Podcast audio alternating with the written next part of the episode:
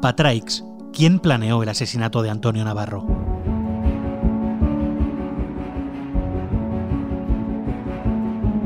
Valencia. Es miércoles 16 de agosto de 2017. Veinte minutos antes de las 8 de la mañana, el ingeniero Antonio Navarro se dirige a su garaje de la calle Calamocha en pleno barrio de Patraix, en Valencia, para coger el coche e irse a trabajar. Cuando llega a su plaza de aparcamiento, alguien le está esperando oculto detrás de otro vehículo. Sale de su escondite y le asesta seis puñaladas sin que Antonio pueda defenderse. Seis puñaladas que le desgarran los pulmones y el corazón y que le provocan la muerte en menos de un minuto.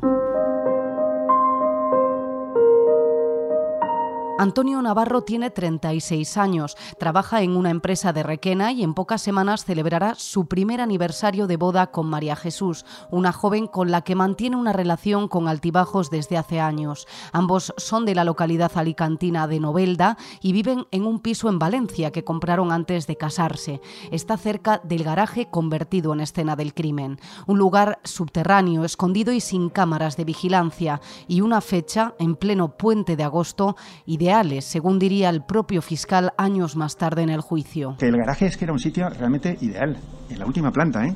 una puerta única de vecinos la fecha ideal también. Alrededor de las tres y media de la tarde, un vecino entra en el garaje y descubre el cuerpo entre dos coches. Es el primero en dar aviso a las autoridades. Sin embargo, la mujer del fallecido, María Jesús Moreno, conocida como Maje, ya sabe desde hace horas que su marido está muerto. Aún así, sigue enviándole mensajes de WhatsApp. Cari, ¿cómo vas? Madre mía, debes ir de culo. ¿Nene?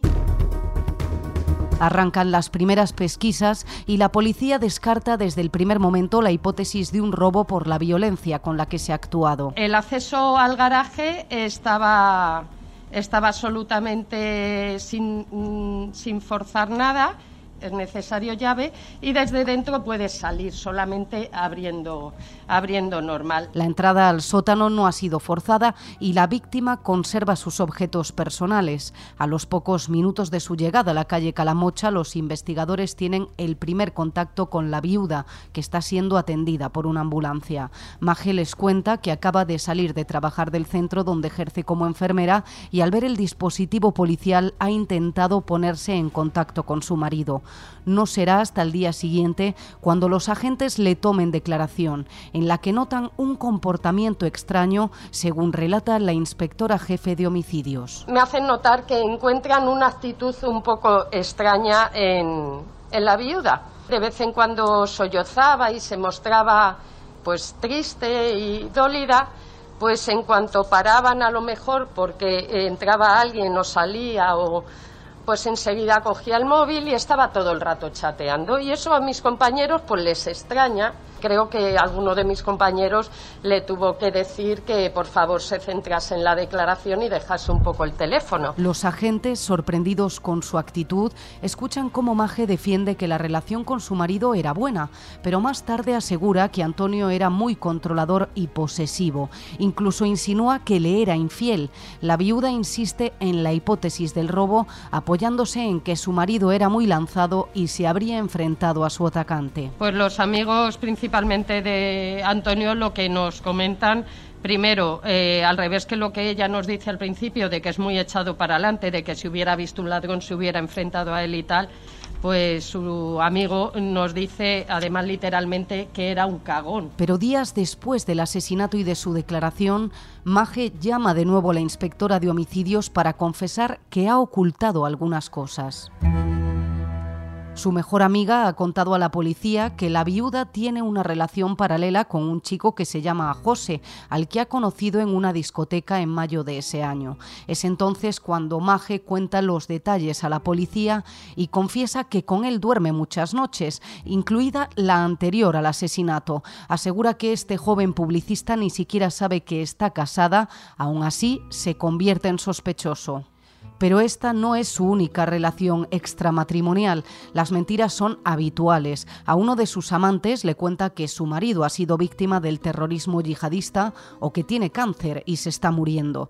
Llega a contar que el asesinato de Antonio está relacionado con otros casos de homicidio. El 12 de septiembre fallece un compañero nuestro en el curso de una investigación, asesinado por, por el autor de un descuartizamiento coincidiendo con esas fechas, ella le cuenta a Rocío que eh, nosotros le hemos contado a ella que la muerte de Antonio tenía relación con tenía relación con el asunto del descuartizador. Tras el entierro de su marido en Novelda, en el que ella misma lee una carta de despedida, Maje muestra una doble cara que la convierte en sospechosa. Tiene una serie de conversaciones muy desinhibidas eh, y en la que manifiesta con muchísimas expresiones muy claras y muy contundentes la felicidad en la que vive, cómo se siente liberada y cómo ahora lleva la vida que quiere. En noviembre, tres meses después del crimen, la investigación da un vuelco. Aparece en la ecuación otro hombre hasta entonces desconocido. Y me ha venido a la cabeza que en cierta medida también tendrás que desconectar de mí porque yo te lo voy a recordar cada día que me veas. Entonces, va? Jamás te dije que eso yo ya, lo tenía que no, o sea, es que ni lo pensaba. O sea, te, te prometí que no lo iba a relacionar y así ha sido. Es que me lo acabas de recordar tú porque es que no lo tengo yo en mente eso nunca. Es Salvador Rodrigo, un auxiliar de enfermería del hospital en el que Maje trabaja, 20 años mayor que ella, casado y con una hija. Un perfil que llama la atención de los investigadores porque dista mucho del resto de hombres con los que se le relaciona. El teléfono de Maje está intervenido y la policía detecta que ésta utiliza otro terminal diferente exclusivamente para hablar con Salvador, al menos desde el 12 de agosto cuatro días antes del asesinato, un móvil que Salva le ha dado. El contacto es continuo, con largas charlas animadas sobre lo que ocurre en su día a día. Pues me han bajado, me han bajado un bestial. Ya, pero es que eso te lo pondrás tú en tu cabeza, ¿no? O sea, no intentes poner tus pensamientos en los míos porque te, te vas a equivocar. Y el otro día llamé a la policía. ¿Qué dices? A mi amigo, a mi amigo. Dios, a mi amigo. Salva, no hagas locuras, ¿eh? No, llamé a mi amigo. No, no voy a hacer locura. No, no te preocupes. Y le pregunté así, tal, no sé qué, esto, ¿tú me puedes mirar? Y me ha mirado. Y también me han dicho que te vas con él a Italia. Sí. Sí, pero con más gente. Ya. Entonces, claro, pues me ha dado un bajón porque, claro, ya. O sea, ¿me están investigando a mí? A ti o a él, porque él lo saben lo saben, entonces... Y luego, o sea, es otra cosa porque yo pensaba que iba a estar descartado y me están a saco investigando. Las escuchas confirman que existe una relación de amistad íntima y sexual entre ambos y que además podrían estar relacionados con el crimen de Antonio. El 28 de diciembre ambos caen en una trampa. El cuñado de Maje le cuenta a la viuda que la policía ya ha identificado al asesino de su hermano. deciros que ella, no, mentira, he llamado a la jefa de policía, a Esther, porque es la que nos lleva el caso y dice y nos ha dicho que ya la investigación ya está finalizada, falta recoger un par de pruebas más para aumentar la pena, pero ya tienen al sospechoso con nombre y apellidos. Digo, pero de verdad se pone sí, sí, esto ya está acabado, no, en finales de enero no se levantará el secreto y nos reunirán. Bueno, bien, porque así cobras por lo menos lo del seguro de Santa Lucía. Ya, pero Salva, eh, quiero decirte, me han dejado descolocada. Ya, ya, pero bueno, que no temas. ¿sabes? ¿No? No. Pero, ¿entonces la justicia qué? Es una mierda. No, estás temiendo por mí, no temas. Ya te lo digo yo, ¿vale? Porque, a ver, me tendría que estar investigando a mí y no me están investigando. ¿Me oyes? Salva Images sospechan que sus teléfonos están siendo intervenidos, como así es, y el 2 de enero se citan en una cafetería de Torrent. No saben que un policía de paisano está sentado en una mesa contigua grabando la conversación, mientras otros agentes los vigilan y toman fotografías del encuentro. En todo momento, eh, Salva es el que Salva es el que le va tranquilizando, eh, marcando el camino y eh, diciéndole, lo voy a sacar yo, tú no temas nada, tú no te preocupes, a ti no te va, repite muchas veces, a ti no te va a pasar nada. Hablan también de qué decir de cuándo perdió, cuándo extravió la llave, eh, ¿qué digo? En mayo, junio, mayo, abril, eh, también hablan de la, de, la, de la coartada. La grabación resulta defectuosa, pero es crucial para la investigación. Por primera vez, ambos hablan del elemento clave del asesinato y un cabo suelto hasta entonces, las llaves del garaje. Era imposible entrar en el aparcamiento sin ellas, pero nunca han aparecido. María Jesús y Salvador se sientan cercados y pactan una coartada.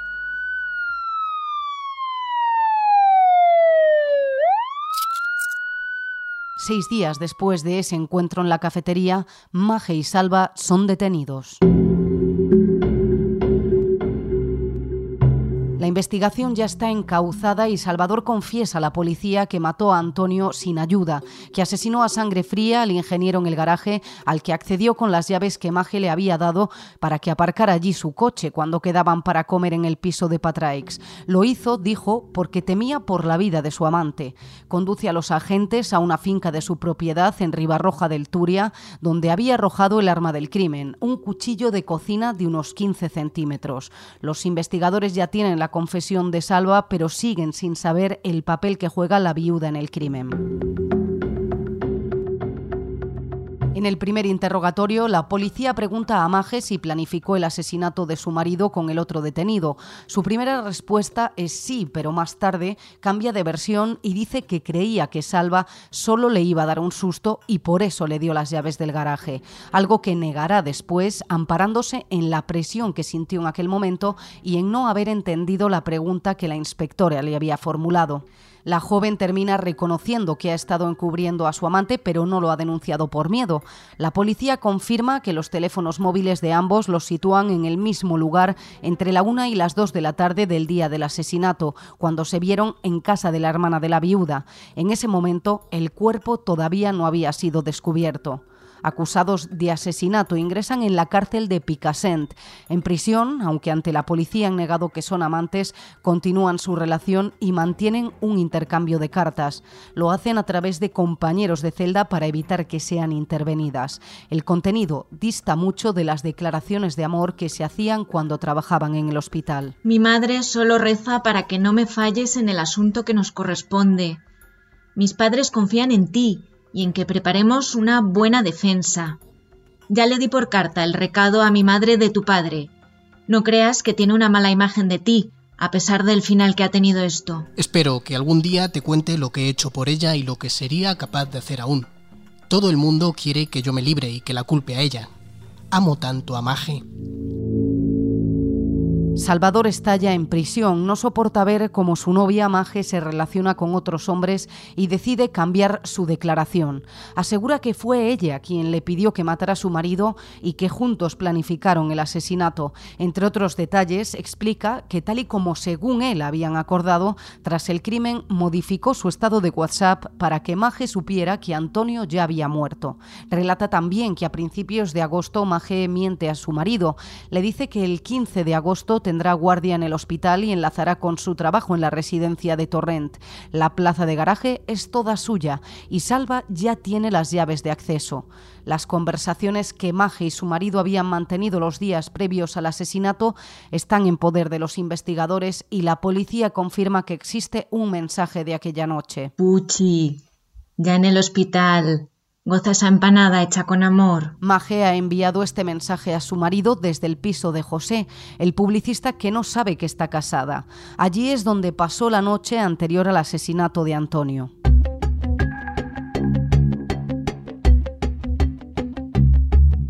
La investigación se va cerrando, pero todavía quedan preguntas. ¿Qué motiva a Maje y a Salva a cometer un acto tan cruel? A través de las escuchas telefónicas, del testimonio de los amantes de Maje y de las cartas que los acusados se han intercambiado en prisión, los investigadores intentan buscar los motivos. El móvil de Salva pasa por liberar a Maje de un hombre que no la hacía feliz, pero el de la viuda de la víctima es más complejo. Entran en juego intereses económicos. Maje sabía que si se separaba de Antonio perdería el piso que habían comprado en Patraix. Él aportó 80.000 euros y ella otros 15.000. La pensión de viudedad que le quedaba superaba los 1.000 euros, sin contar el seguro de vida por valor de 47.000 euros que podría cobrar de la empresa en la que trabajaba Antonio. De hecho, meses antes de su muerte, un compañero de trabajo del ingeniero perdió la vida en un accidente laboral y Maje y Salva ya fantaseaban con que uno de los fallecidos hubiese sido Antonio. No era la primera vez que Maje deseaba la muerte de su marido. Meses antes del crimen ya lo había hablado con otro de sus amantes. Ella me dijo que ya no podía más, que estaba harta, que, que lo quería ver muerto, que no aguantaba más y que la estaba maltratando que no psicológicamente y que no podía aguantar más.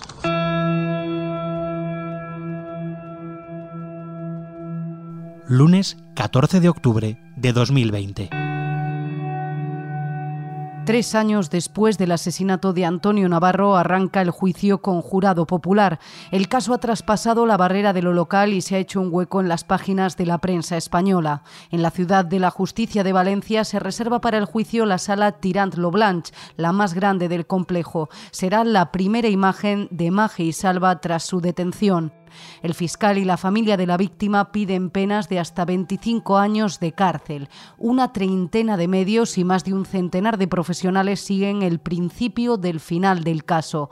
Tony Jiménez es el periodista que cubrió la vista oral para ABC. Ya desde un primer momento, el fiscal apunta a que Magia y Salva planificaron el crimen al detalle. El abogado de la familia de Antonio, de hecho, se suma a esta tesis y llega a decir de la viuda que es una persona mentirosa y manipuladora. Hasta la letrada de Salvador comparte que su representado actuó como una especie de marioneta en manos de Maje. Esto contrasta con la defensa que van a hacer los abogados de María Jesús, que en todo momento piden su absolución. Ellos inciden en que Maje no supo nada del crimen hasta que Salva le contó que ya estaba hecho. Es decir, sí que reconocen que encubrió a su amante, pero rechazan que hubiera algún tipo de móvil económico de cualquier tipo. Además, piden expresamente al jurado que no caiga en lo que denominan juicios morales y sexuales, que dicen ha padecido su representada en los medios de comunicación, que la han mostrado como una depredadora sexual. Es un resumen de los argumentos que se van a ir escuchando durante las 11 sesiones en las que se va a desarrollar el juicio. Se escuchará el testimonio de más de 50 testigos, peritos, criminólogos, psicólogos y profesionales de la policía y la Guardia Civil involucrados en la investigación. Muy buena persona, cariñoso, buen padre, no sé lo que dije, pero bueno, eh, es lo que, lo que siento que, que diría en ese momento, me imagino. Afable, no sé, es que era muy servicial, amigo de sus amigos, eh, buen hijo. Y yo les pregunté que, cómo había sido. Me dijeron que en el garaje. Digo, ¿en el garaje? Si mi hijo no aparcaba el coche en el garaje.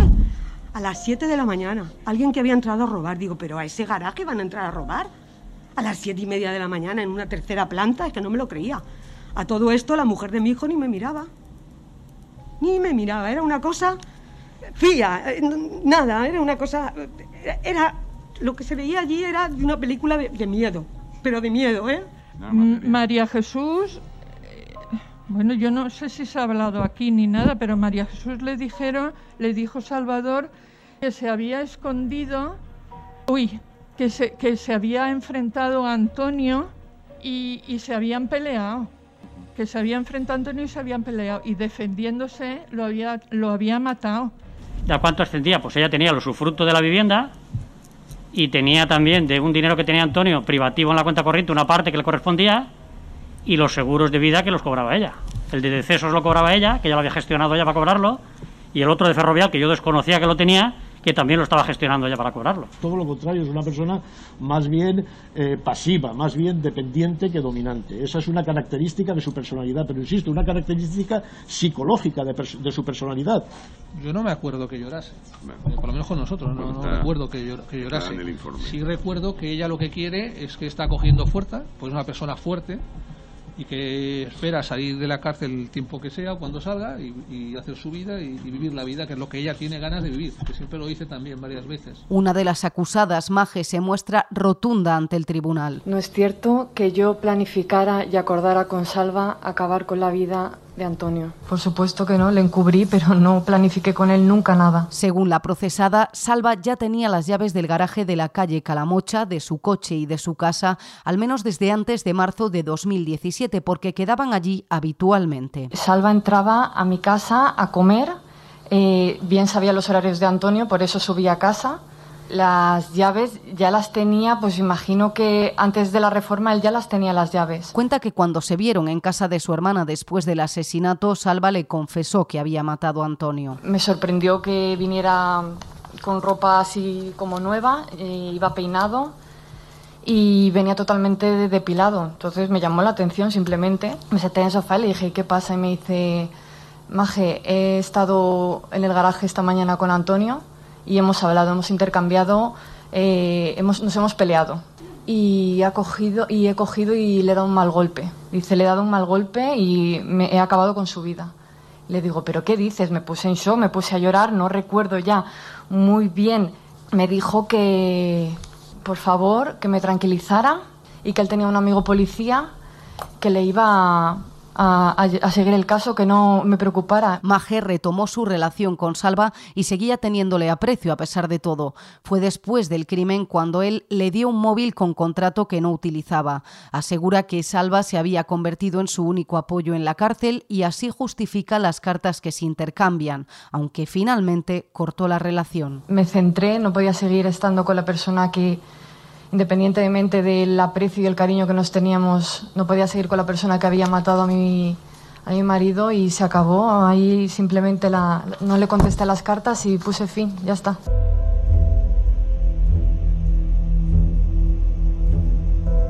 Salva vuelve a confesar el crimen en el juicio. Explica la relación de amistad que mantenía con Maje desde mediados de 2015, que se torció cuando ésta le empezó a contar los pormenores de su matrimonio. Yo estaba muy enamorado de ella y continuamente me decía los maltratos psicológicos que sufría. Y en los medios es fácil oír que, que mujeres sin denuncias previas eh, les había ocurrido algo fatal.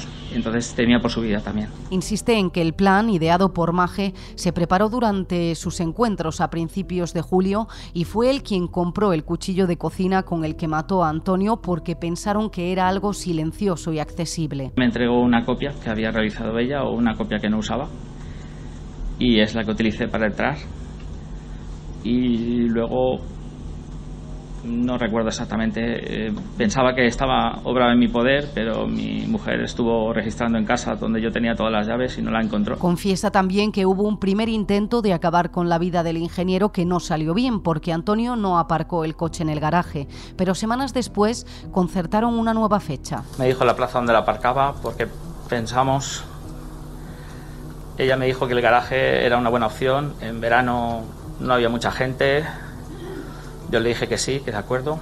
Yo a la mañana eh, fui a su garaje, me escondí en una de las plazas y pues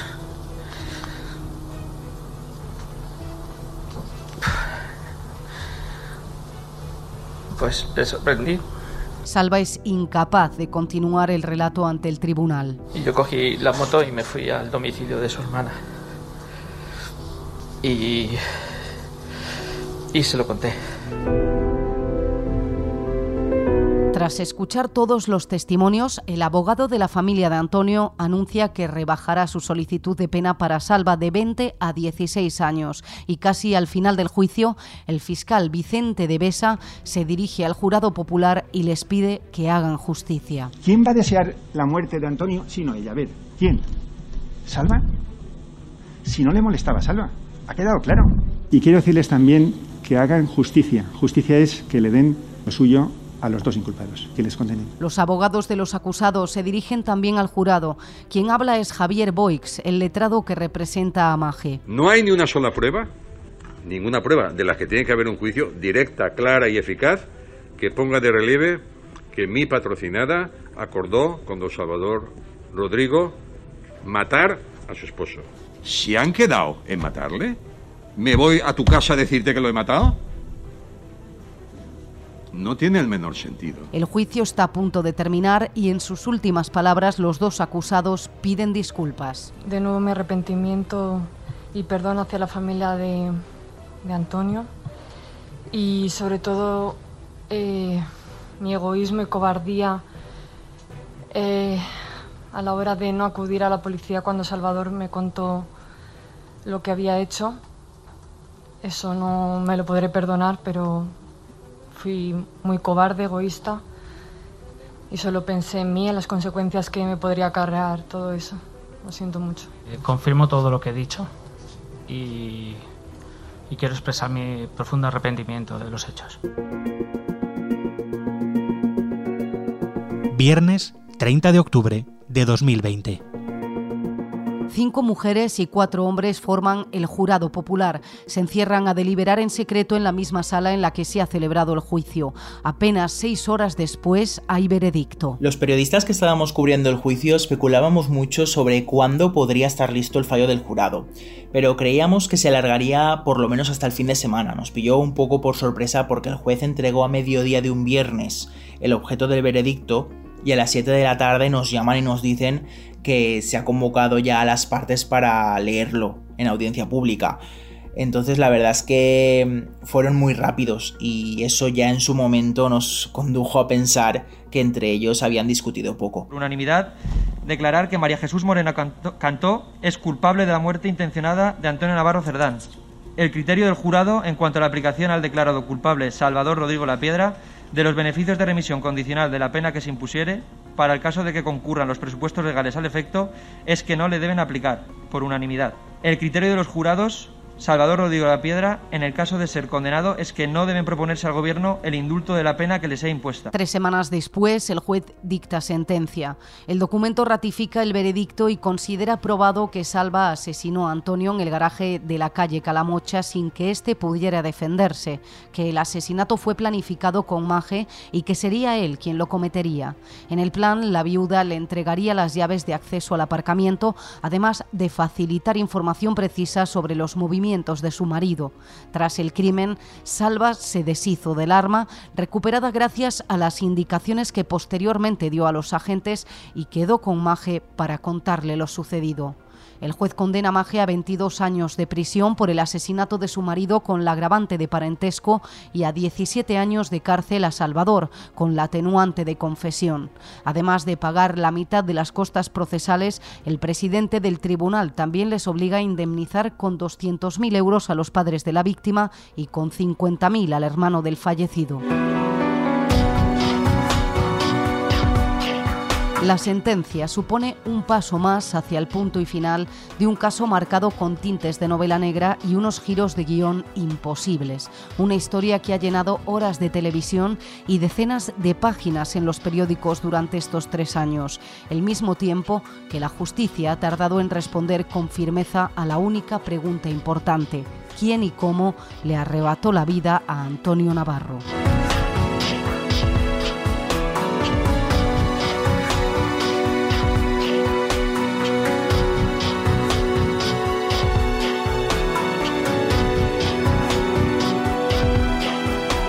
Patraix, quien planeó el asesinato de Antonio Navarro es un podcast de ABC con guion de Tony Jiménez, locución de Andrea Carrasco y con la colaboración de Cruz Morcillo, Carolina Mínguez, David del Río y Diego Moreno. Los mensajes y las cartas son reproducciones sonoras basadas en las pruebas originales y el resto de audios son extractos de los testimonios escuchados durante el juicio celebrado el pasado mes de octubre.